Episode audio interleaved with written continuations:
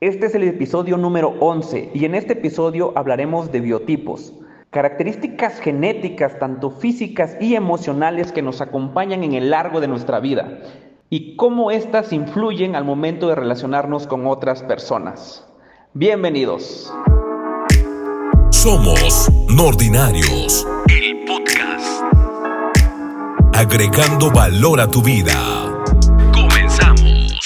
Hola, ¿qué tal? Buenas tardes, bienvenidos sean todos a esta sala virtual en la que vamos a llevar a cabo el décimo episodio de podcast. Y en esta ocasión tengo el honor de presentar a nuestro embajador ordinario, Elder Said Aquino, y quien nos va a hablar del tema, eh, él, bueno, antes que nada lo presento, él es odontólogo de profesión, además es un empresario digital y pertenecemos a esta comunidad también y nos va a hablar de un tema bastante interesante que se llama biotipos. Elder, bienvenido. Hola doctora, muchísimas gracias. Eh, muy buenas tardes a todos. Este, pues sí, efectivamente, como ya lo dijo la doctora, íbamos a tener un, un tema bastante interesante fuera de mi ramo. Eh, para, los que no me, para los que no me conocen, yo soy odontólogo de profesión. Este, ya llevo un ratito que egresé. Eh, tengo mi consulta privada y actualmente pues también hacemos un negocio digital, ¿no? Entonces, por la cuestión del negocio digital también estamos metidos en, en otros ámbitos, en otros ramos, pues como para ir conociendo y pues justamente vamos a hablar de algo fuera de dientes, ¿no? Entonces, por si esperaban a alguien ahí, no, es que un odontólogo va, va a dar la plática y alguien esperaba que, no sé, que le va a hablar del tercer molar, pues no, hoy no va a ser de eso. Muy bien. El tema que vas a hablar con nosotros es el de biotipos. Cuéntame, ¿qué es biotipos? Yo la verdad, eh, cuando tú me comentaste que ese era tu tema, lo primero que se me ocurrió es decir en Google, ¿no? Buscar biotipos. Y la verdad es que me sonaba muy como, digo, yo soy médico, perdón, no me presenté, soy médico pediatra y aparte también pues pertenezco a esta comunidad de empresarios digitales, eh, soy no ordinaria también y eh, en este momento, pues yo les estoy platicando que pues yo le, di al Google porque dije, bueno, biotipos me suena como a la conformación anatómica de las personas y pues se me hacía algo como muy simple, ¿no? Pero cuando pues ahorita pues Elder nos va a decir de qué se trata.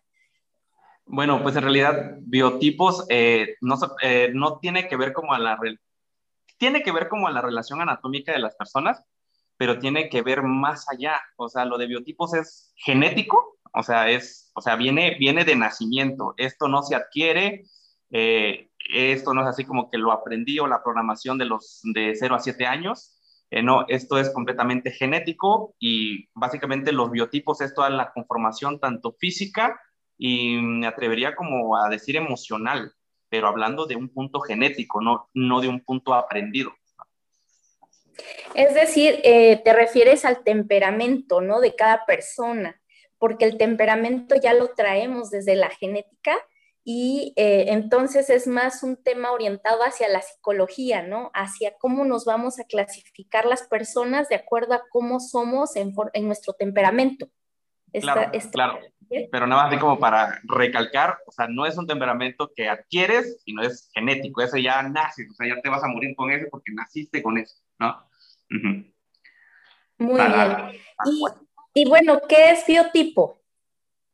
Eh, pues es la conformación, como le, le, comentaba, o sea, es la conformación de, las características, eh, de algunas características físicas y características de lo que usted decía, del temperamento. ¿Por qué físicas? Porque es un, ahora sí que es un conjunto, es de, de todo lo que le podemos ver a la otra persona, o sea, ¿no? Si es, si es gordito, es, es mano para, como de hecho, se pueden notar los que ya tienen como una, una, experiencia más amplia en este tema, o sea, hay, hay, personas que con solo enseñarle la palma de la mano saben qué tipo de biotipo eres, ¿no? Saben tus características emocionales, ¿no? Con solo verte si eres más gordito, eh, la estructura ósea, la musculatura, la palma de la mano, en dónde acumulan más grasa o de qué se enferman más seguido, ya te puede dar una pauta para definir qué biotipo eres. Entonces es una conformación, o sea, tanto física como del temperamento, por así decirlo.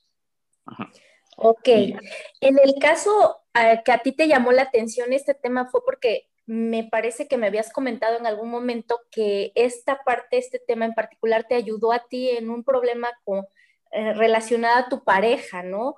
Eh, y que te puede servir para que tú, eh, incluso si ahorita apenas estás iniciando una relación o piensas iniciar una relación, no, no regarla, ¿no?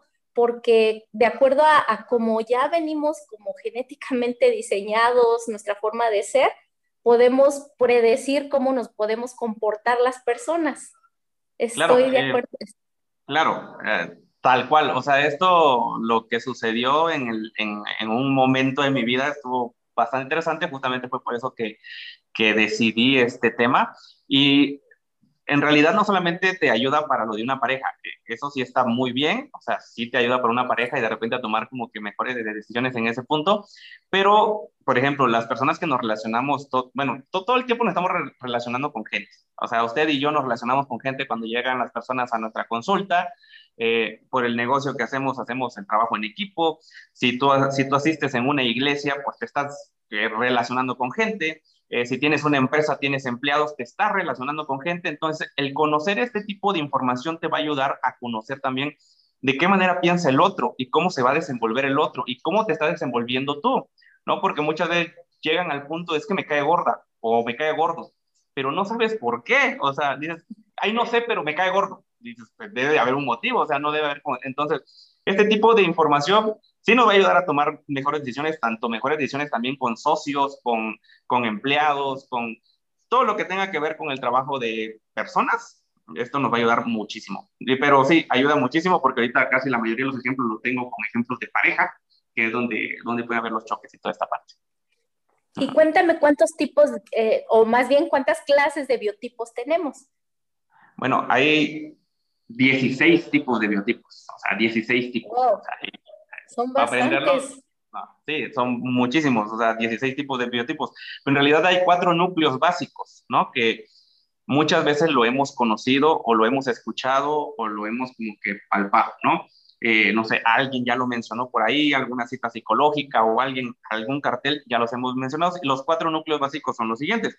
Los coléricos, los sanguíneos, los melancólicos y los flemáticos, ¿no? Son estos núcleos básicos quiero recalcar algo. Esto es eh, de la fuente donde yo tengo esto, esta información es, nos vuelve a decir, completamente genético. Es diferente a la, a la personalidad que desarrollamos por, por, la vida que hemos llevado, por los, sucesos, por los sucesos que ha pasado en nuestra vida, en nuestras relaciones, en nuestras amistades, por la familia en la que vinimos. Desarrollamos otro tipo de temperamento que lo hemos visto, si lo googleamos, ahí sí lo podemos encontrar que tienen diferentes nombres, ¿no? Que es el erizo, el delfín, el tiburón, ¿no? O, los temperamentos también los, clasifican por colores, el amarillo, el rojo, el azul, el verde, ¿no? Y, cada color o, cada animal marino tiene como su descripción. Pero quiero recalcar, estos son eh, personalidades, el tipo de personalidad de la persona que desarrolló lo que vamos a hablar es el biotipo con el que ya vienes. Entonces hay como una pequeña diferencia que se asemejan mucho. Al final de cuentas se van a dar cuenta que se asemejan muchísimo en el aspecto de la descripción. Ajá. ¿Y podrías explicarnos eh, cómo se define una, eh, una persona con este o que, es flemático, por ejemplo? Que es flemático. Eh, de hecho, sí, un punto bastante interesante eh, pues es que aquí en México abundan los flemáticos. Aproximadamente del 60 al, del 60 al 70% de las personas que existen en México, hablando de México, y, de y en Latinoamérica también, en la mayoría de los países de, de, Latinoamérica, más o menos va igual ese porcentaje, ¿no? Son flemáticos. Entonces, en algún punto de nuestra vida, nos vamos a topar con un flemático, ya sea una relación de pareja, una relación de negocio, en lo que sea, nos vamos a topar con un flemático. Casi todos somos flemáticos aquí en México, ¿no? Eh, pues los flemáticos, de, entrada los flemáticos este, son muy emocionales, ¿no? O sea, son estos amigos que mm, no van a tirar la foto de la abuela porque no es la abuela, o si no sé, les llegó el peluche de un ex, ¿no? Al que amaron mucho, el peluche ahí está guardado, pues, ¿no? O, o, sea, somos, o sea, somos, digo, porque también creo que te traigo una parte flemática, ¿no? Muy emocionales. Este, eh, los flemáticos, híjole, no le hacen caso a la cabeza. O sea, son, los que, son las personas que saben que las están regando, o sea, que están haciendo las cosas mal, pero como sienten bonito, lo siguen haciendo. O sea, es, Es así, pero es que yo siento bonito, entonces, o sea, no sé, un ejemplo tal vez hasta burdo, mm, alguien que ande con una persona casada, ¿no? Sabe que está mal, pero como esta persona le hace sentir bonito, no, no lo deja, pues. Pero es que él me prometió que va a dejar a su mujer. No, o sea, o sea, sabes que no lo va a hacer, pero sientes bonito y por eso sigues ahí. Entonces, ese tipo es el flemático. Al flemático, todo mundo le cuenta sus problemas. O sea, no sé si han conocido esa, esa, esa gente que dicen, no manches, yo iba en el camión, platiqué con una señora y no sé qué pasó, pero me empezó a contar su vida, ¿no? O sea, me, comenzó a decir, ah, bueno, puede, puede que seas flemático, pues, ¿no? Porque todo el mundo le cuenta sus problemas. Y el flemático es el que se chuta escuchando los problemas del otro, aunque ya lo escuchó una vez, pero dice, ay, manita, escúchame. Otra vez el flemático se escuchar el problema del otro. Se lo chuta una y otra vez. Este, toman decisiones con el corazón, eh, son personas a las que le puedes vender muy fácil. O sea, si te, si te dedicas a las ventas, o sabes que hasta para tener una relación también te vendes, eh, si le llegas a la emoción, como son muy emocionales, y mira, es que esto casi lo necesitas, si no lo, si no lo compras es porque se te va a acabar el mundo, no, no puede ser que se me acabe el mundo, lo quiero, ¿no? Entonces son personas a las que se le vende muy fácil. Son los flemáticos. ¡Uy, qué interesante! ¿Y cómo es la personalidad, o, o, más bien qué rasgos presenta la persona que es este, colérica? Colérica. Estos son muy impulsivos, o sea, estos toman decisiones así de forma acelerada, o sea, sí o no, lo quiero, ya, pum, ¿no? O sea, no le piensan mucho, pues, o sea, esto, es más, esto ya lo piensan ya que lo compraron, pues, o ya piensan o ya que entraron al negocio, o ya piensan o ya que empezaron una relación y ching, qué chinga hice, ¿no? Entonces, estos así son muy acelerados, ¿eh? ¿eh? Estos coléricos piensan que todo el mundo está medio sonso, pues, o sea, yo soy el top y todos los demás son medio sonsos, o sea, ese es como, como que su, aquí, pues, ¿no? O sea, yo soy acá, ¿no? Este, le, le, les, le molesta a los coléricos que las personas opinen cosas de ellos, ¿no? ¿No? Así como que, o sea, ¿qué, qué, ¿qué, va, a opinar ese de mí si no me conoce, pues, ¿no? O sea, ¿por qué va a andar hablando de mi relación, de mi pareja, de mi carro, de mi casa, si no me conoce, ¿no? O sea, ¿cómo, va a, cómo me va a venir a dar una opinión a mí? Entonces, ese es el, el colérico y sobre todo le gusta tener la razón, le, le encanta ganar las discusiones le encanta, le encanta, o sea, quieres hacer feliz a un colérico, déjalo ganar en las discusiones. Aunque no tenga razón, pues yo creo que es esa gente que dice, mira, dile que sí, pues ya, que se vaya contento, pues, ¿no? Entonces, ese es un colérico. Oh, y una persona eh, melancólica, ¿cuáles son sus características? Mira, estos amigos eh, son un show, los melancólicos, porque viven acá, acá arriba, en la cabeza. O sea, se andan haciendo unas historias bien chidas. O sea, eh, les encanta, son muy intelectuales, son muy intelectuales, les encanta la información. O sea, estos no dan pasos sin guarache, necesitan saber la información de todo. Este, Perdón que te interrumpa. Yo pensé, cuando, cuando se refería a melancólico, era aquella persona que se iba a un rincón a llorar y, y, pues melancólico me sonaba que yo que oía una canción de José José y, ya se quedaba ahí chillando, ¿no? Entonces, ¿no es así? El melancólico eh, no, no. No, no, no, el melancólico es muy intelectual, es, vive, vive, en el, vive del intelecto, pues, ¿no? Eh, valora mucho los datos, o sea, este quiere datos para iniciar una relación, para iniciar un negocio, este necesita datos para asociarse con alguien, este necesita datos, datos de todo el amigo. Le cuesta trabajo tomar decisiones justamente por lo mismo, porque antes de tomar una decisión, por ejemplo, si va a una relación y si vive lejos y si me es infiel y si no y si sí. Entonces, estos amigos se comienzan a hacer historias bien macabras en la cabeza, ¿eh? O sea, bien intensas en, la cabeza porque están viendo todas las posibilidades tratando de recabar datos. Eh, no les gusta discutir porque dice, mira, la neta, yo ya investigué, yo tengo la razón, o sea, ya, ya, ya, ya sé que tú andas en tu rollo. No. Entonces, porque ya ya se dieron cuenta que cada cabeza es un mundo, como comúnmente lo decimos, no les gusta discutir. Son de las personas que, no sé, en la primaria o el X universidad o lo que sea, en la escuela son las personas que dicen, yo trabajo solo, ¿no? Trabajo en equipo. Ah. Maestra, ¿lo puedo hacer solo?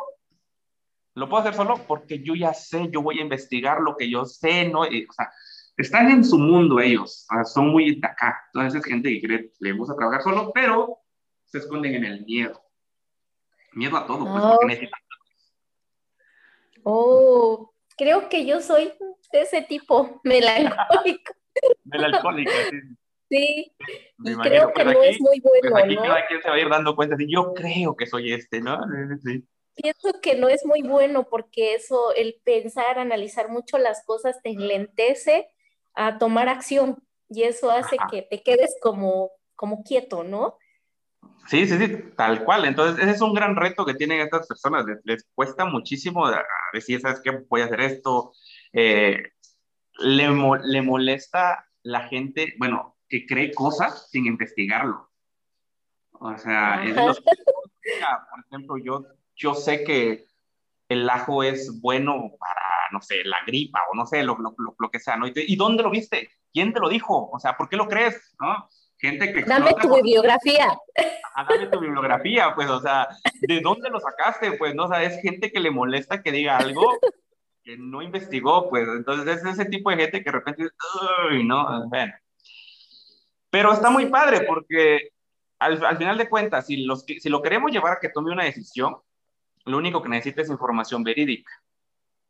¿no? Y es, por ejemplo, es, es, una persona que al final de cuentas eh, va a investigar por su cuenta y si lo que él está viendo que es real, si tiene la información en tiempo y forma, vamos a tener un, un buen socio, una buena pareja, eh, un, un, buen empleado, ¿no? Por mucho tiempo, porque va a ser muy fiel, porque dijeron, es que sí es verdad. O sea, y son de esos que una vez que ya lo ven, o sea, se tatúan aquí el nombre de la empresa, pues acá y aquí yo, yo, y para que sí. vaya otras, porque está muy, o sea, es de ese tipo de personas que cuando ya ven que está así es, es más, anótamelo aquí en el largo de mi brazo, pues, ¿no?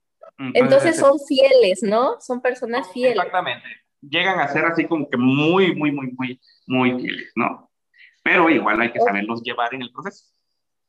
Y una persona sanguínea, ¿cuál es la característica? Ah, eso me encanta porque creo yo que soy sanguíneo.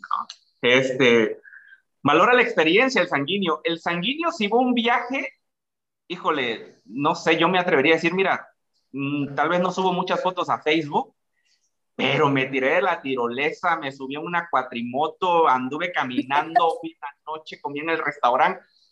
Me vale queso si las personas se enteraron, pero yo estuve viviendo la experiencia. ¿No? O sea, él, él vivió la experiencia, pues. Y son de estos amigos que andan, pero, o sea, hay, o sea, que tienen que hacer cinco cosas en el día. Están en su casa y están pensando qué van a hacer. O sea, ya voy a hacer esto, voy a hacer el otro. Y no están haciendo nada, pues, ¿no? O sea, estos están haciendo cosas en su cabeza, pues, ¿no? No les gusta leer, les cuesta poner mucho atención, ¿no? Presente. Este, o sea, es de los que estamos en una clase y pasó la mosca y dice, no manches, ¿cuántas patas tiene la mosca? ay, mira sus pelitos de la mosca, ay, mira, se encontró su amiga la mosca, o sea, se perdió el compa, pues, ¿no? Entonces les cuesta muchísimo poner atención.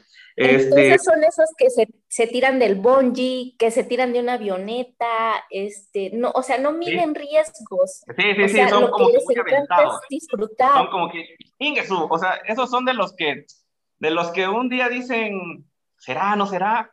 Va, pues, órale, vamos a echarle, ¿no? O sea, es de los que, o sea, tal vez un, tuvo su momento como de duda, de análisis, pero después desde el que dice, eh, ¿para qué chino le pienso? Pues ya, de, un, de, una vez, ¿no? Ya, ¿dónde firmo? O aquí me voy a meter, o, aquí, o yo voy a hacer esto, ¿no? Entonces son de esos de los que no le piensan mucho.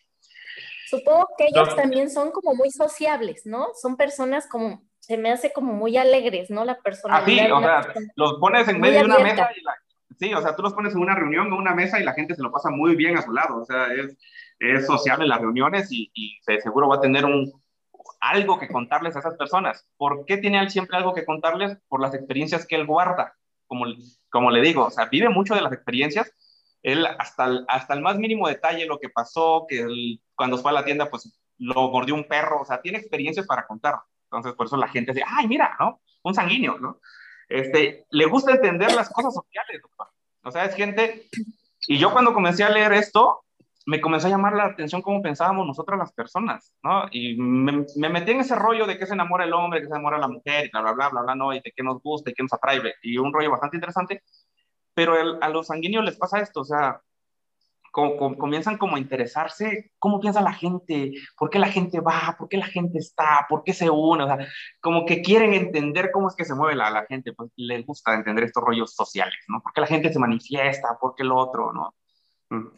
Y ya que estamos hablando de parejas, eh, ¿cómo me puedes decir cómo se comportaría una relación de un flemático con un sanguíneo, por ejemplo. Flemático con un sanguíneo. Está, está bastante interesante el flemático con el sanguíneo, porque, pues imagínense, un emocional con un compa que anda acelerado, ¿no? Anda prendido. Y el emocional está ahí, pues el, el emocional es de dar a papachos, el, el flemático es de querer acariciarlo todo el rato, ¿no? Y el sanguíneo anda pensando cuál es la próxima aventura, cuál es la próxima experiencia, ¿no? Entonces, van, o sea, está muy padre al principio, pero aquí pues sucede algo. Se pueden enamorar, se pueden separar por el mismo motivo por el que se enamoraron, ¿no? Eh, por ejemplo, eh, el sanguíneo si, eh, si abre su corazón, que es lo más probable, porque el flemático va a hacer que abra su corazón, va a motivar al flemático a que abra su corazón, porque pues el flemático es aquí apapachador, ¿no? El, el flemático se siente seguro con el sanguíneo.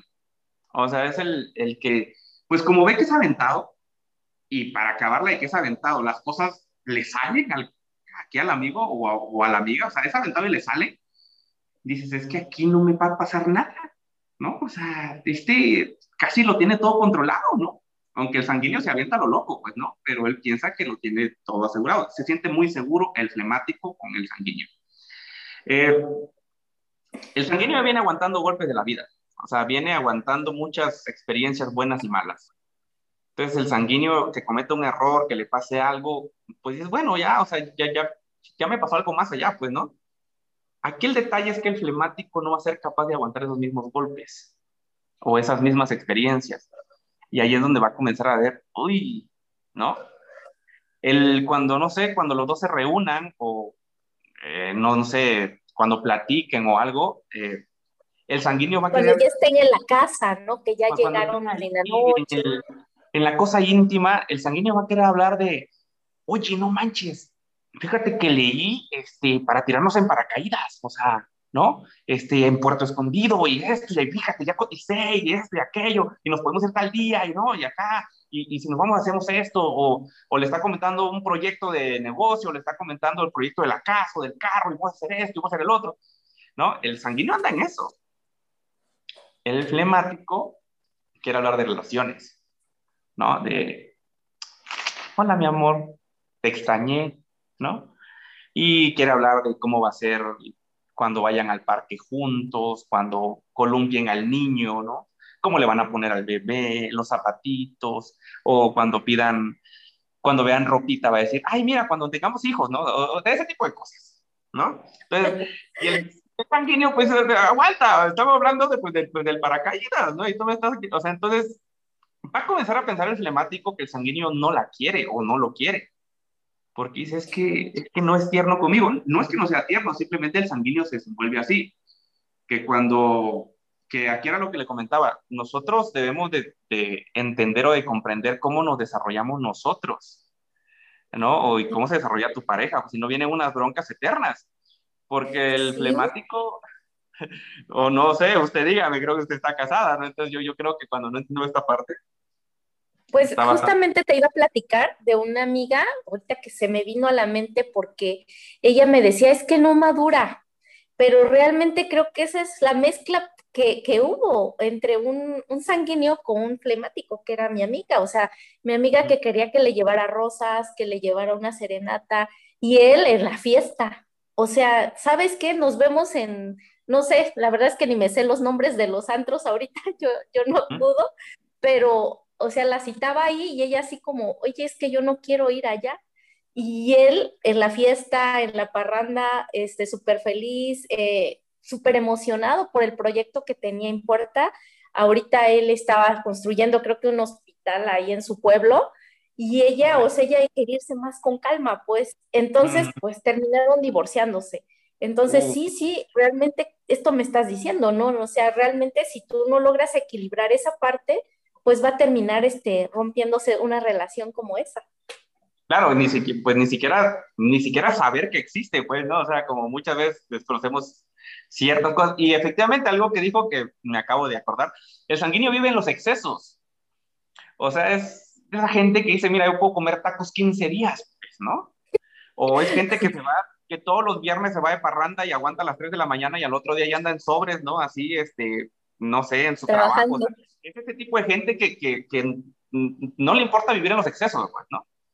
Entonces, pues sí, ahorita que lo está contando, digo, puede que eso haya pasado, ¿no? Eh, ¿Sí? al, al principio el sanguíneo, cuando estamos con el sanguíneo, con el temático, al principio el sanguíneo le va a gustar, bueno, se va a enamorar por eso porque le va a gustar los apapachos del flemático. O sea, es como el sanguíneo anda para acá y para allá, no se da el tiempo de experimentar esa parte.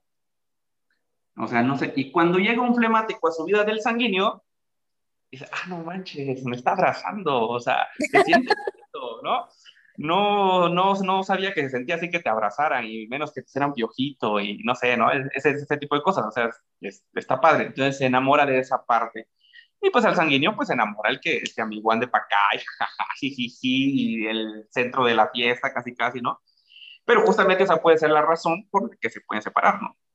¿Por qué? Porque si no sabes que este amigo se desarrolla así, o no, no sabes que, ah, o sea, este compa ya viene así de nacimiento y así va a seguir. Que usted y yo sabemos que lo podemos transformar, lo podemos dirigir, pero eso ya, es, ya, ya viene incluido en el paquete, ¿no? Entonces, cuando no se dan cuenta de eso, comienzan a pensar, es que, es que ya no me quiere, ya, ya no me quiere porque, porque él puro platicándome de lo que hace, de lo que va a hacer, de a dónde vamos a ir y, y yo quiero ver una película con él o con ella, ¿no? Y, y, él ya no me quiere, o sea, quiere salir de los fines de semana cuando yo quiero ver Netflix. Entonces, comienza a ver ese tipo de cosas donde, donde dices, y luego el flemático es muy emocional, o sea, dices, ya no me quiere, ¿no? Sí. aquí una de las cosas bastante interesantes es que el flemático aguanta muchísimo en las relaciones. Bueno, muchísimo en esta relación del sanguíneo, aguanta muchísimo, muchísimo, muchísimo. Y como el flemático se comienza como a cohibir, el sanguíneo dice, bueno, ¿y qué onda pues? Pues, pues vamos a hacer esto, pues vamos a hacer el otro, y el sanguíneo, y, y, el flemático, pues, pues ya no quiere, porque piensa que no lo quiere, ¿no? Pero el sanguíneo, entonces, como ve que el sanguíneo, el flemático ya no sigue al sanguíneo, entonces el sanguíneo también como dice, entonces, ¿qué onda? Pues, o sea, si vamos a hacer este proyecto juntos, o sea, vamos para acá, y el flemático no quiere jalar, se comienza como a, a desenamorar, por decirlo así, ¿no? El, eh, se comienza como que a, el, el, sanguíneo se comienza como que a ir aún dentro de la relación, ¿eh? O sea, sigue estando, pero el sanguíneo se comienza a ir dentro de la relación. El flemático es muy difícil que se vaya, que el flemático tome la decisión de decir, ya, hasta aquí, porque es muy emocional. No, no les sale el valor principal de decir, ¿sabes qué? Tú, Chuchito, ya me voy porque aquí ya no aguanto. No, el flemático aguanta, ¿eh? Aguanta, aguanta la mayoría de las veces hasta que el sanguíneo dice, ¿sabes qué? Ya me voy. Y cuando el sanguíneo es el que toma la decisión de decir, ya me voy, es porque el sanguíneo ya tenía kilómetros de distancia fuera de la relación, por todo lo que se acumuló. Pero mientras el sanguíneo aguantó muchísimo. Sí, creo que eso es lo que sucedió en la relación de mi amiga. Justamente cuando ellos se divorciaron, pues ya ambos estaban tomando un rumbo muy diferente y, y, pues queda pero muy, muy acorde, ¿no? Y, y entonces digo, si uno supiera eh, cómo, cómo va a actuar en el futuro esta persona ya con este perfil, pues ya sabes a lo que le tiras, pues no, el detalle es que no nos fijamos y seguimos y nos vamos. Y o sea, como bien dices, al principio a lo mejor me enamoró esa parte de que le gusta la acción, de toma las decisiones inmediatamente, pero es lo como que para mí sería como lo más apasionante o lo más admirable de esa persona, pero realmente no, no se me hace tan atractivo una persona así, ¿no? O a lo mejor ir, ir este, como creciendo, como madurando en la relación para no terminar en un divorcio, ¿no? Claro, al final de cuentas, al pues ser consciente de eso, pues, ¿no? Y decir, ¿sabes qué? Tanto si ya sabes a qué le tiras y si ya sabes de que, pues, al final de cuentas, no es lo que quieres, ¿no? Porque de la persona a quien aprendí esto, él, pues, él contaba, dice, mira, yo tenía una, una relación y yo una vez en un antro conocí a una chica y, o sea, yo ya sabía esto de biotipos, ya, ya sabía todo esto de personalidades del hombre, la mujer, bla, bla. Y en cuanto la vi dije, esta tiene que ser mi esposa, aún teniendo novia. Entonces él tomó una, tomó una decisión consciente de decir, gracias, de verdad, gracias, pero creo que lo nuestro no va a funcionar por ciertas cosas.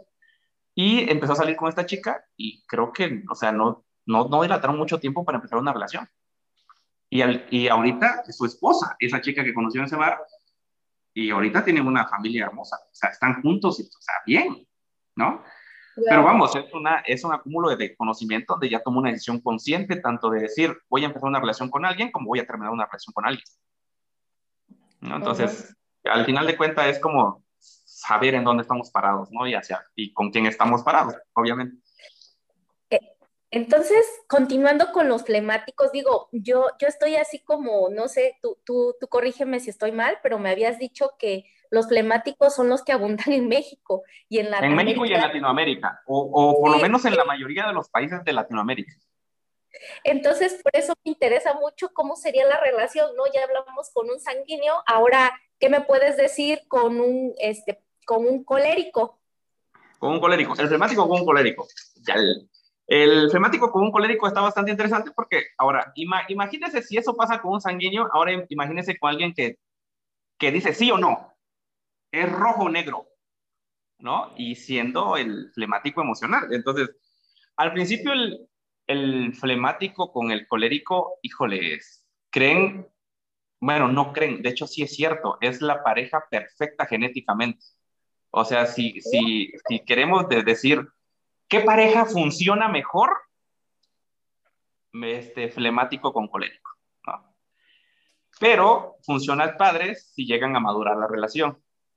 O sea, si, logran entender esto que estamos eh, platicando o, por ejemplo, si logran con que profundizarlo, porque yo en realidad yo estoy platicando lo, que, poquito que he aprendido, pues, ¿no?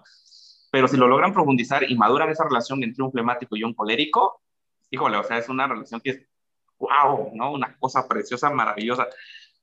Al, al principio, pues se enamoran por eso, ¿no? Porque él, este colérico es muy enérgico, es muy, es, es muy potente, es muy presencial, es muy decisivo, es muy impulsivo, pues al flemático le gusta, el, al flemático le, le asusta, pero de la manera pensando de, qué interesante, algo así, o sea, lo ve. Lo admira. Ajá, ajá, exactamente, o sea, es así. ¿Quién es este? Pero es como la canción de Me asusta, pero me gusta, ¿no? Entonces, algo así pasa con el, con el, con el flemático.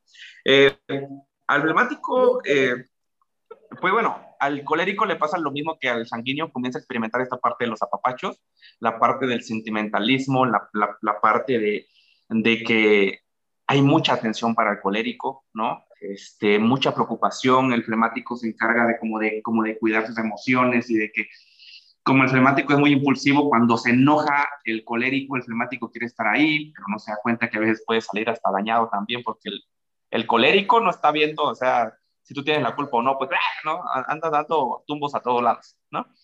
Entonces, eso le va a, le va a encantar muchísimo al, al, colérico, la parte del flemático.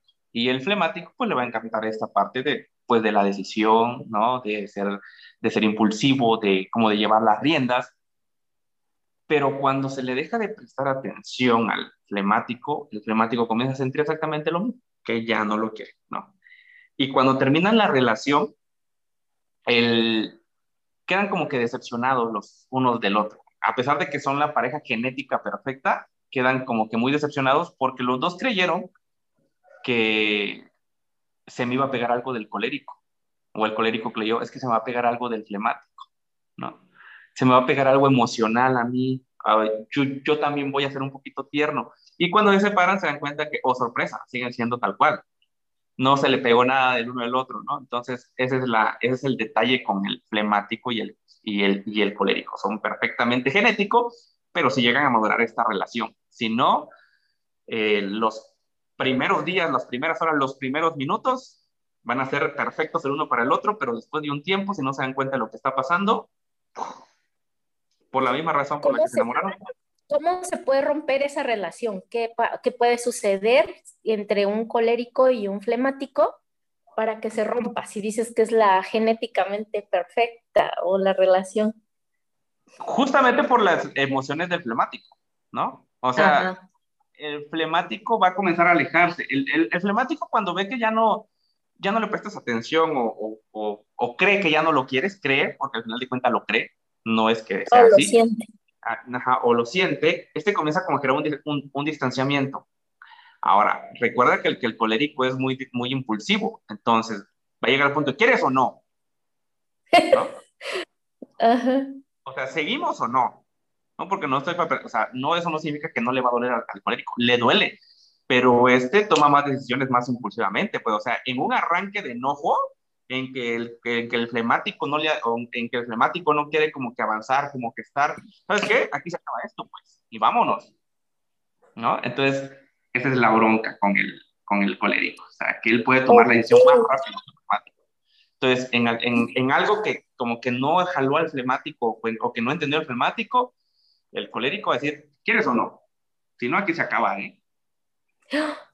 Es muy, también es muy fácil llevarse a la, al el que es colérico, llevarlo muy fácil a la manipulación a un flemático. Más cuando el flemático, pues no trabajó esa parte, ¿no? Entonces decir, ay, pues mejor sí, y, vamos, ¿no? O sea, y, y, yo voy a seguir dando. Y otra vez, el pobre flemático sigue aguantando un chingo de cosas. O aguanta muchísimo. ¿Y qué tal de una relación de un flemático con un melancólico?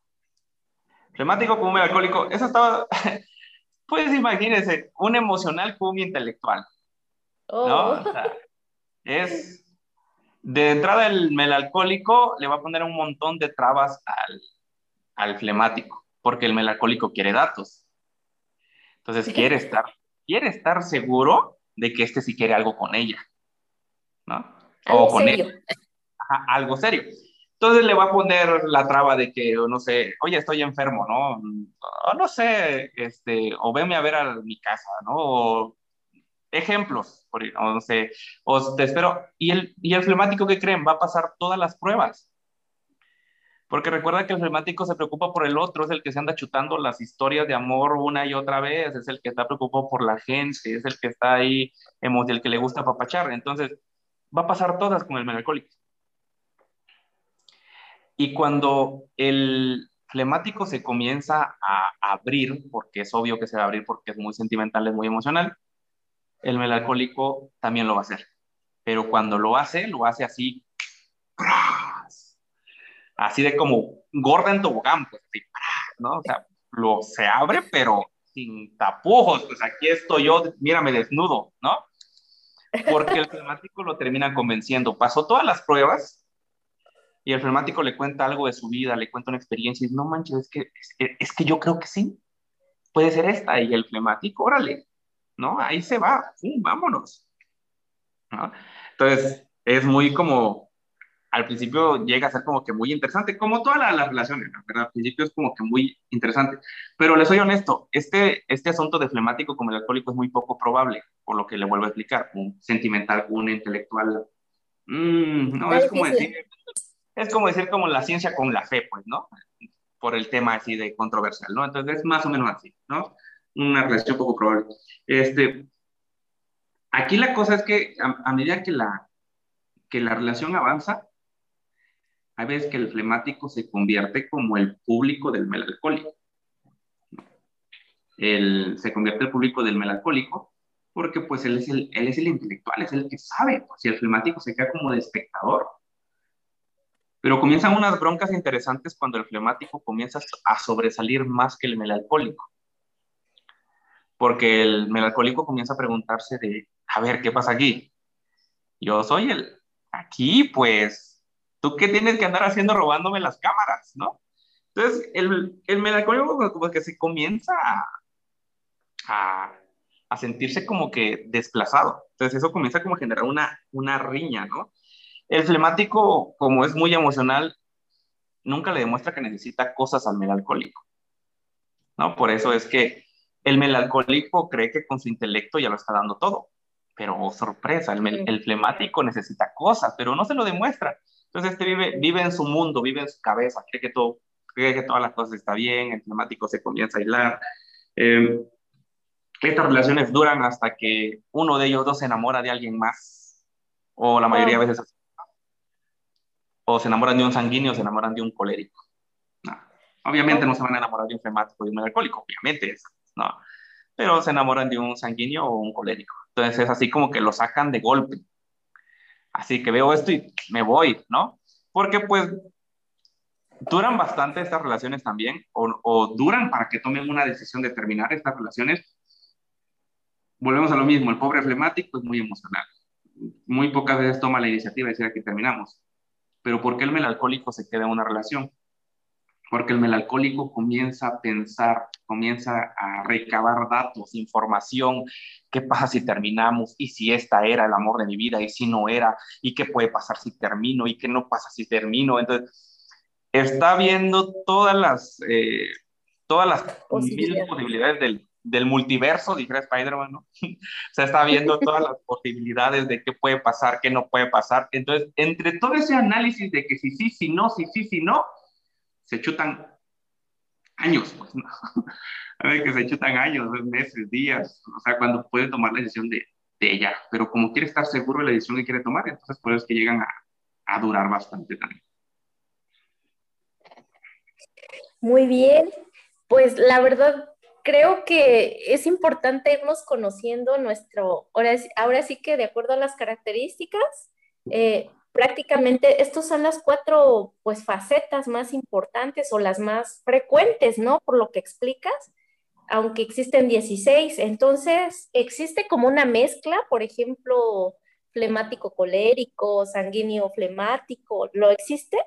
No, no existe porque es completamente genético, es como las razas, ¿no? O sea, es, bueno, las razas se pueden como que mezclar, ¿no? Pero no sé cómo le explico, o sea, este es rosal y este es gardenia, ¿no? O sea, no tiene una mitad. No puede ser rosa gardenia, ¿no? O sea, no puede ser gardenia ah, rosal. Ajá. o sea, sí puede haber una mezcla de biotipo con, con personalidad, ¿no? biotipo con temperamento, pero el biotipo es como tu base, pues, ¿no? Eso es súper importante, ¿no? Porque entonces, ¿mandé? Ah, antes, doctora, se nos está pasando el último. Ajá. O, no sé si lo quería preguntar más, más no, adelante. todavía no, se me había ah, ido. Que sería flemático con flemático, ¿no? Flemático con flemático. Que ese creo que lo estamos dejando para el final por la cuestión de que en algún momento de nuestra vida nos vamos a, tomar, a, topar con un flemático. Sí. ¿Vale? ¿No? Entonces, por estadística te vas a topar con un flemático. Y eh, bueno, esta viene la, la, parte interesante, creo que muchos se van a dar cuentas. Si tenemos abuelitos, tenemos bisabuelos, tenemos papá y mamá. Muchos están en relaciones de flemáticos. Este, un paréntesis, si alguna mujer aquí en la sala piensa que es un colérico, no existen mujeres coléricas. No hay mujeres coléricas. ¿Por qué? Las mujeres son, porque la, las mujeres su naturaleza es ser flemática hay una derivación del colérico que se llama flemático fuego falso. Flemático fuego falso, que es todas las características de un flemático, lo emocional, todo lo que dijimos hace rato, pero por circunstancias de la vida, por cosas de la vida, han desarrollado una personalidad como la de un colérico. Oh. Y ellas, y, estas personas, o hombres, mujeres, han, están huyendo de ser sensibles, de ser emocionales porque creen que lo hacen débiles. Por eso se llaman flemáticos de falso. Entonces, por esa razón... Ajá, una cara que no es. Exactamente, o sea, porque en realidad los estás hundiendo. O sea, yo tengo una, eh, una pareja muy cercana a mí, donde yo pude, ahorita dándole un repaso a esto, donde yo pude analizar que efectivamente es una relación de pareja flemáticos pero es, una fuego, es un fuego falso con un, con un flemático. O sea, esta persona se está disfrazando de rudo, de, de, de lo que, de, de, que nadie me la va a hacer, porque yo sé y no sé qué, pero en realidad cuando suceden ciertas cosas en su vida, se vuelve una persona extremadamente emocional. Entonces, para los que pensaban o para las mujeres que decían, ah, yo soy, yo soy colérica, no, no existen las mujeres coléricas en la parte de biotipos de genética no existen, solamente flemáticos. Si yo me estoy tratando de, encajar ahí, lo que está sucediendo es que realmente yo soy flemática, pero estoy tratando de taparlo o de mostrarme a la gente como si fuera alguien muy ruda, ¿no? Alguien que no me la vuelve a hacer este canijo, no me va a volver a ver la cara, ni ningún otro canijo. Y yo soy la peor de las, o sea, soy la que me atrevo a, no sé, ponerle el cuerno, ¿sí? ¿Es eso? algo así, o sea, sí, básicamente tenemos una fachada de colérico, pero las mujeres, si hay alguna mujer que dijo yo soy colérica, no es colérica, es flemática. Que te estés encargando de enterrar todas tus emociones, tus sensaciones, la parte emocional, eh, toda esta parte, eso es otra cosa. No sé qué le han hecho en la vida o qué te hicieron en la vida, querida amiga, pero, pero algo está pasando por ahí, entonces al final de cuentas no, no lo ocultes porque es la naturaleza, no te hace débil. Cuando tú eres consciente de lo que eres, yo creo que puedes trabajar esas áreas, ¿no? Eso te iba a decir, entonces tienes un trabajo doble, porque ya estás encontrando que, que no eres realmente quien parece que eres. Y entonces tienes que quitarte ese caparazón que te estás poniendo ante los demás y que incluso te puede bloquear para atraer a ti una persona que realmente valga la pena, ¿no? Así es, tal cual, doctora, tal cual. Pero bueno, vamos con flemático, con flemático, porque esto creo que aquí nos interesa a todos si tú vas a Latinoamérica, te vas a encontrar con un flemático, no tengas duda, vas a, en México con un flemático, entonces vas a encontrar un flemático por doquier. Este, pues como todos, se sienten muy atraídos, muy emocionales, los dos podemos ver una película de, pues de llorar y lloramos juntos, ¿no? O sea, son de los que se pueden ver Hachiko bajo la misma luna, este, no sé, donde dicen, ¡ah! lloran así hasta con gusto, escogen esa película, ¿no? O sea, están las de acción y dicen, esa de llorar, ¿no? Eh, se esconden hagamos como un repaso, se esconden bajo la tristeza y la depresión. Yo en algún momento lo conté con mis amigos, ¿no? Que yo tenía una, eh, una amiga, ¿no? Que ella me, ella, ella, ella, ella me decía que, que cuando las cosas iban muy bien, no podía creer que las cosas fueran muy bien en su vida. Entonces, cuando ella se metía a bañar, se ponía a pensar en cosas tristes para llorar, para ponerse triste, ¿no? Entonces dije, ah, no, no, o sea, sí está un rollo bastante interesante. Eh, tuve una relación también donde esta chica me abrazaba y me decía, es que contigo me siento protegido y siento que eres mi papá, ¿no? Y se ponía así en ese momento de tristeza y, ah, no, o sea, buscando figura paterna, etcétera. Entonces, buscan como que esconderse en esa parte de tristeza. Todo va bien, pero si todo va bien, debe haber algo triste, debe haber algo depresivo para sentir que soy yo, ¿no? Entonces, está bastante interesante las cosas con los emblemáticos. Lo que más valoran son las relaciones, ¿no? Lo que más hablan son las relaciones, por eso son estas personas, estos flemáticos son muy buenos amigos, o sea, eso, digno de reconocer, ¿sabes qué, carnal? Te necesito aquí en el hospital, necesito que vengas a cuidar una noche, yo voy y jalo, ¿no? O sea, son muy, valoran mucho, por eso es que duran mucho en la relación. No les gusta enojarse, evitan los conflictos, obviamente van a evitar conflictos, o sea, no me, no, no me imagino yo a dos flemáticos peleando, o sea, bueno, sí, puede pasar, pero así de que, vete ya, ¿no? Y los dos llorando, no, pues ya vete tú, y, o, sea, o sea, yo me imagino que se están peleando, pero llorando los dos, ¿no? A, todo lo que da. Eh, se culpan mucho, o sea, orinó el perro la llanta del coche, casi casi fue culpa del flemático, pues, ¿no? Como por tomar un ejemplo al extremo. Entonces, casi casi es algo anda mal en la relación del trabajo, es mi culpa, ¿no? Por mi culpa fue esto, por, por, porque es, ¿no? Se, se, culpan bastante. Como le digo al principio, como toda relación, se entienden bastante bien, pero el... llegan a ser muy cuidadosos el uno con, con el otro, como se entienden bastante bien, dicen, no, pues ah, yo soy cuidadoso, yo soy cuidadoso, yo voy a ser cuidadoso con lo que sientes, con lo que te digo, y llegan a ser muy cuidadosos. Pero cuando alguien, uno de los dos flemáticos, dice algo que ofende a la otra persona, esto se comienza a fracturar, porque el otro flemático comienza a juntar evidencias de más cosas que la ofenden. O sea, dices... Me diste, me dijiste. Sí, a ver, ya me dijo esto. Y no sé, un ejemplo, le dijiste que tendiera la toalla, ¿no? En tal lugar. Y no, y la tendió en otro lado, le valió queso. Ah, o sea, no escuchó lo que le dije. ¿No? Entonces comienza a juntar evidencia para tener razón de que la ofendió y de que la sigue ofendiendo. Entonces, aquí poco a poco va a haber un distanciamiento. Uno de los dos comienza a alejarse y el otro no va a entender por qué comienza a alejarse. ¿no? Entonces, este, pues dices, bueno, pues se empezó a alejar y el otro también se va a sentir mal porque se comenzó a alejar y el otro se está sintiendo mal porque cree que el otro le está haciendo cosas para que se aleje. Entonces, es un caos ahí. ¿No? Con una pequeña ofensa, el otro ya se comienza a sentir. Y como son muy emocionales, ninguno de los dos tiene el valor de decir, a ver, ¿qué te pasa? Cuéntame qué te pasa. ¿No? Este, a ver, dime qué pasa. No, porque no, y quieren evitar el conflicto. Entonces, usted y yo sabemos, doctora, que hay gente que los que se tragan nada más crean una bomba, ¿no? O creamos una bomba. Y explota, ¿no? Llega un momento que explota. Explota. Pero ¿qué pasa en los flemáticos? Se lo siguen tragando. O sea, ojalá explotar y dices, ya, no, no, aquí se lo siguen tragando. ¿Quién sabe qué, qué, qué hacen con, con tanto? Este, aguantan muchísimo tiempo en esta relación. Son las personas que aguantan demasiado y comenzamos a ver frases como, vamos a echarle ganas. Bueno, a ver, vamos a intentarlo otra vez. O por los hijos. Ajá, sí, por los hijos, por los hijos, ¿no? Es que los hijos me necesitan, ¿no? O sea, yo también conozco una pareja cercana que siempre decía, este, no, yo cuando haga esto, me voy. Lo hizo, no se fue. No, yo cuando tenga esto, ahora sí me voy. Lo hizo, ahí sí, ¿no?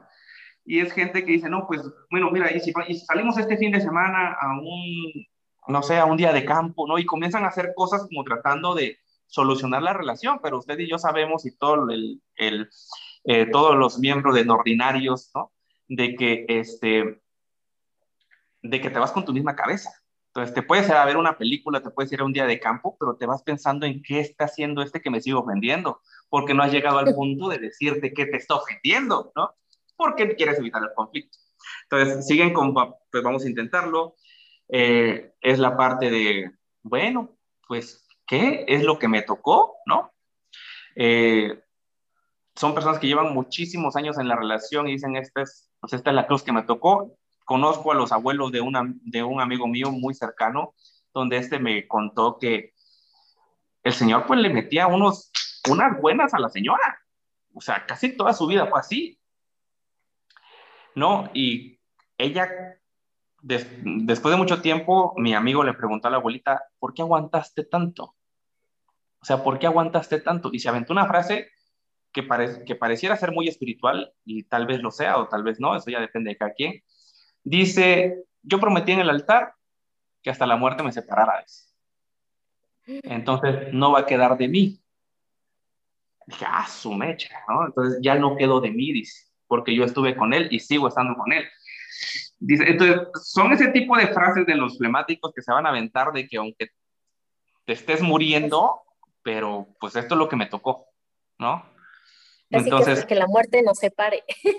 Eh, exactamente, hasta que la muerte nos separe. No, ahorita estamos eh, pues entendiendo decir, híjole, o sea, sí está padre, me encantaría una relación para toda la vida, me encantaría casarme y que fuera para toda la vida, pero no sé si alguien de ustedes o, o alguien que esté escuchando esto esté dispuesto a aguantar una madriza todos los días, ¿no? Entonces... O, o una relación donde ya no existe el amor, ¿no? Simplemente yo creo que aquí lo importante en esta relación, digo, a mí me, llama mucho la atención hasta dónde puede llegar este, este, esta unión, ¿no? De dos flemáticos, porque como regresando a la parte que dices que son los más comunes en México, los flemáticos, entonces se han estado dando, a lo mejor por eso tantos divorcios, ¿no? Porque llegan y están personas que no tendrían que estar, pero entonces pues tenemos que hacer algo, ¿no? Entonces, ¿cómo, ¿cómo poder llegar a ayudar a esas personas? O sea, ¿en qué punto, si yo ya soy flemático y estoy dándome cuenta que mi pareja es flemática, pues ¿por qué este, cómo puedo yo empezar a resarcir o cómo puedo yo mm, ayudar a la relación? Pues yo creo que primero tendríamos que ser conscientes de dónde estamos parados, doctora, ¿no? O sea, primero decir, ¿qué soy yo? ¿No? O sea, si yo soy flemático, yo soy sanguíneo, yo soy colérico, yo soy este, melancólico. Y lo otra, que también sepas identificar qué es tu pareja, ¿no? O sea, qué es tu pareja, cómo se está desenvolviendo tu pareja. Ahora, creo que lo más complicado es que la otra pareja también quiera trabajar lo que tú estás trabajando. ¿no? Porque en un momento dado, cuando yo tuve este descalabro emocional, teóricamente íbamos a trabajar ambas partes para ver en qué estábamos fallando. ¿No? Y sí, me centré muchísimo, tampoco digo que no lo hicieron por la otra parte, pero cuando se supone que teníamos que embonar la lluvia de ideas y qué estaba pasando, eh, resulta que yo casi casi era un coach emocional ahí y un público, pues, ¿no? Entonces dije, la otra parte no lo está trabajando. Entonces, si, Si el dos melancólico yo creo que se puede trabajar muchísimo, pero si la otra parte no lo, no lo quiere trabajar, no lo quiere entender, piensa que esto es de locos, va a ser como que complicado. Y no, y no dudo que pues vaya a funcionar en algún momento como, pues como lo creen, ¿no? Pero va a ser muy doloroso para uno de los dos. Wow. O sea, sí es eh, conocerse, conocerte tú primero, conocer después a tu pareja y platicarlo con ella, ¿no? Y el hecho de aceptar que, este, que tenemos muchas diferencias y que podemos empatarlas y que cuando ya no se puede, pues, pues, buscar ayuda, ¿no? Ayuda profesional. Yo creo que es un, este, es un análisis que tenemos que hacer cada quien con nuestras parejas y, e incluso con la persona que me, pues a lo mejor me gusta, ¿no? Me gusta, a lo mejor me estoy enamorando de algo que a lo mejor después va a ser lo que me va a llevar al divorcio, ¿no? Como decías al inicio de la relación de los flemáticos con un sanguíneo, ¿no? Me emocionó mucho su, su locura, ¿no? Son súper dinámicos, súper activos y después ya, o sea, ya bájale, o sea, pero como esa persona nunca va a bajar ese ritmo, este, pues vamos a terminar en un divorcio. Y pues, muchas gracias, muchísimas gracias. esperamos que les haya gustado, ya terminando y ya como que concretando un poquito, o más bien aterrizándolo, pues a mí me gustaría, o sea, tú como hombre, este, que me digas, o sea, ¿qué busca un hombre en una mujer? Porque nosotras a lo mejor estamos buscando en los hombres algo y ustedes buscan en nosotras algo y pues, a ver, cuéntanos ya, ya un poco. Pues mire, para, hacerle, para, ser, para ser realistas y verdadero, también eso me puse a investigar de qué nos enamoramos un hombre y una mujer cuando estaba en ese, en ese proceso y eso, que, de qué me enamoro yo, de qué se enamoran las, las mujeres, qué buscan en las mujeres, cómo es que podemos quebrar una relación, cómo es que podemos darle en la torre una relación a la mujer, al hombre, ¿no? Entonces, creo que es muy buena pregunta porque también lo experimenté y creo que también lo sé, creo que también lo sé.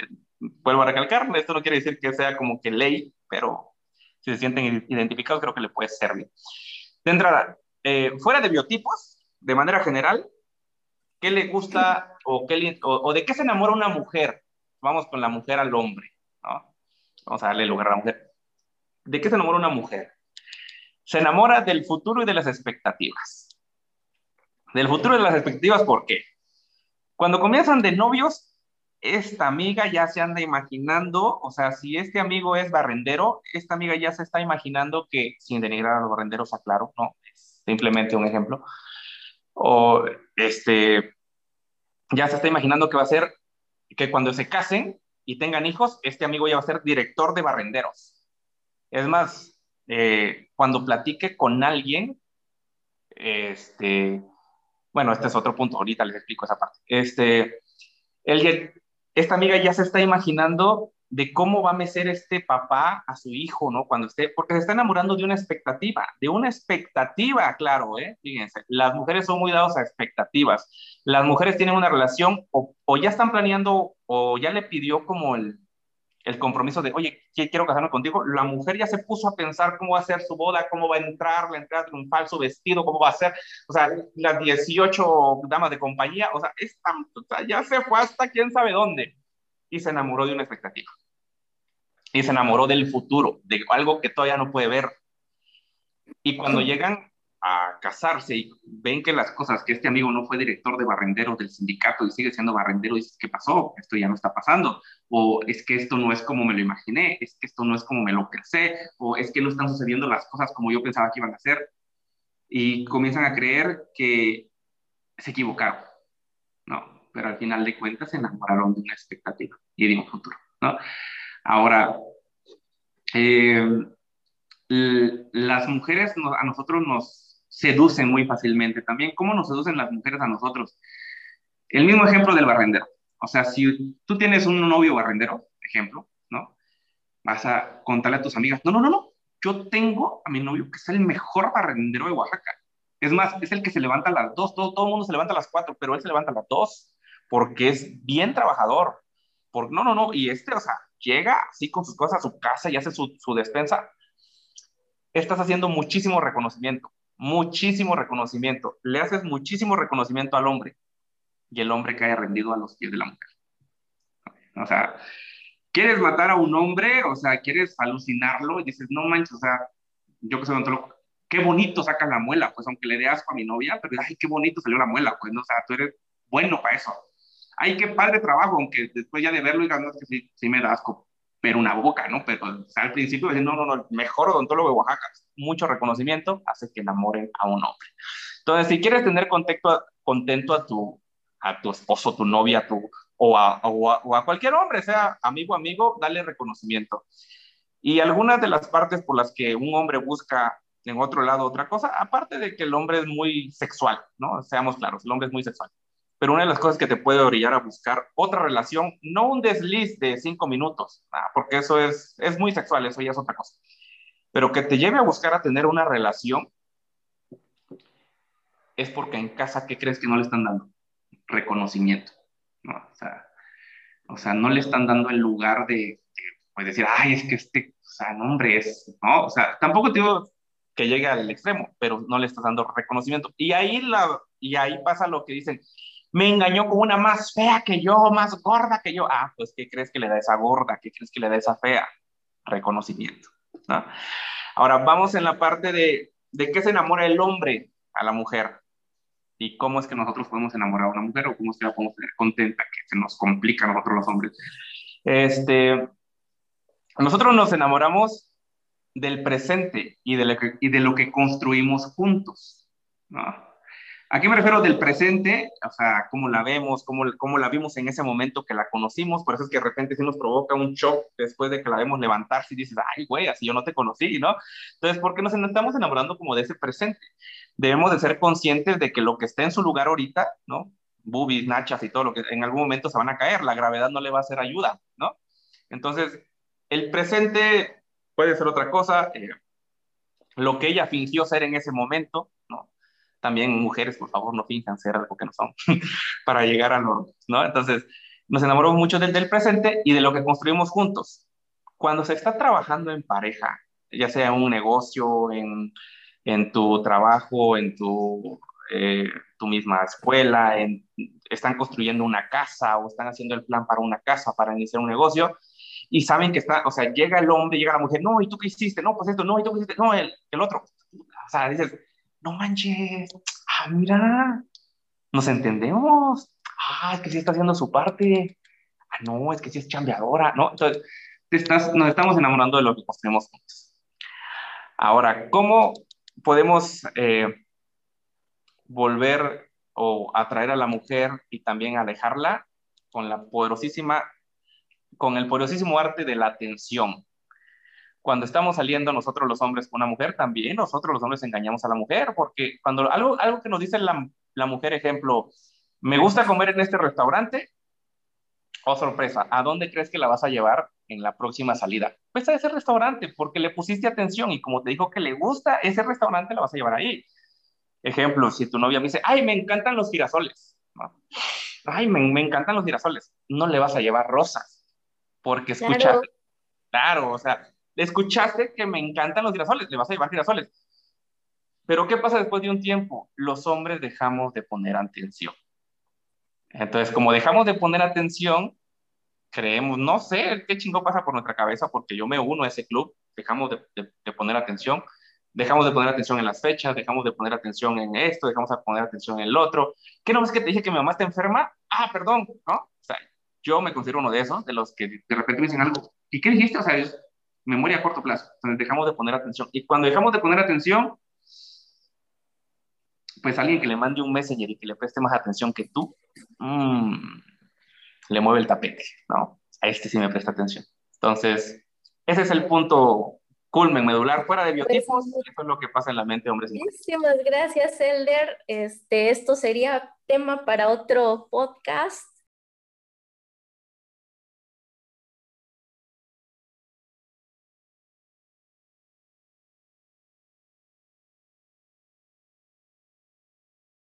Elder, dinos cómo te encontramos en tus redes sociales, por favor. Bueno, en Facebook estoy como, en Facebook e Instagram estoy como Elder Said y en TikTok estoy como Doctor Said07. En TikTok van a encontrar más información como en el área odontológica, ¿no? Ya en Facebook e Instagram de todo. Muchas gracias, Elder. ¿Y usted, doctora, cómo la encontramos en las redes sociales? Ah, mi yo es, me pueden encontrar como Nancy Hernández Enríquez en Facebook y como Nancy Patricia Hernández Enríquez en Instagram. Los seguimos invitando a que escuchen el podcast, eh, a que escuchen este podcast, escuchen los pasados, eh, le den manita arriba, le den un comentario, le copien el enlace, lo compartan con sus amigos, eh, lo compartan con su pareja, novio, novia, socio, con quien crean que pueden tener una relación más cercana y pues sobre todo pues que interactúen con nosotros. Y pues nos gustaría mucho compartir nuevamente y les agradecemos a todos por estar aquí y pues muchas gracias. Gracias, igualmente. Que tengan excelente noche, tarde, día cuando lo escuchen. Esto fue Somos Nordinarios, el podcast. Nos vemos en una próxima edición.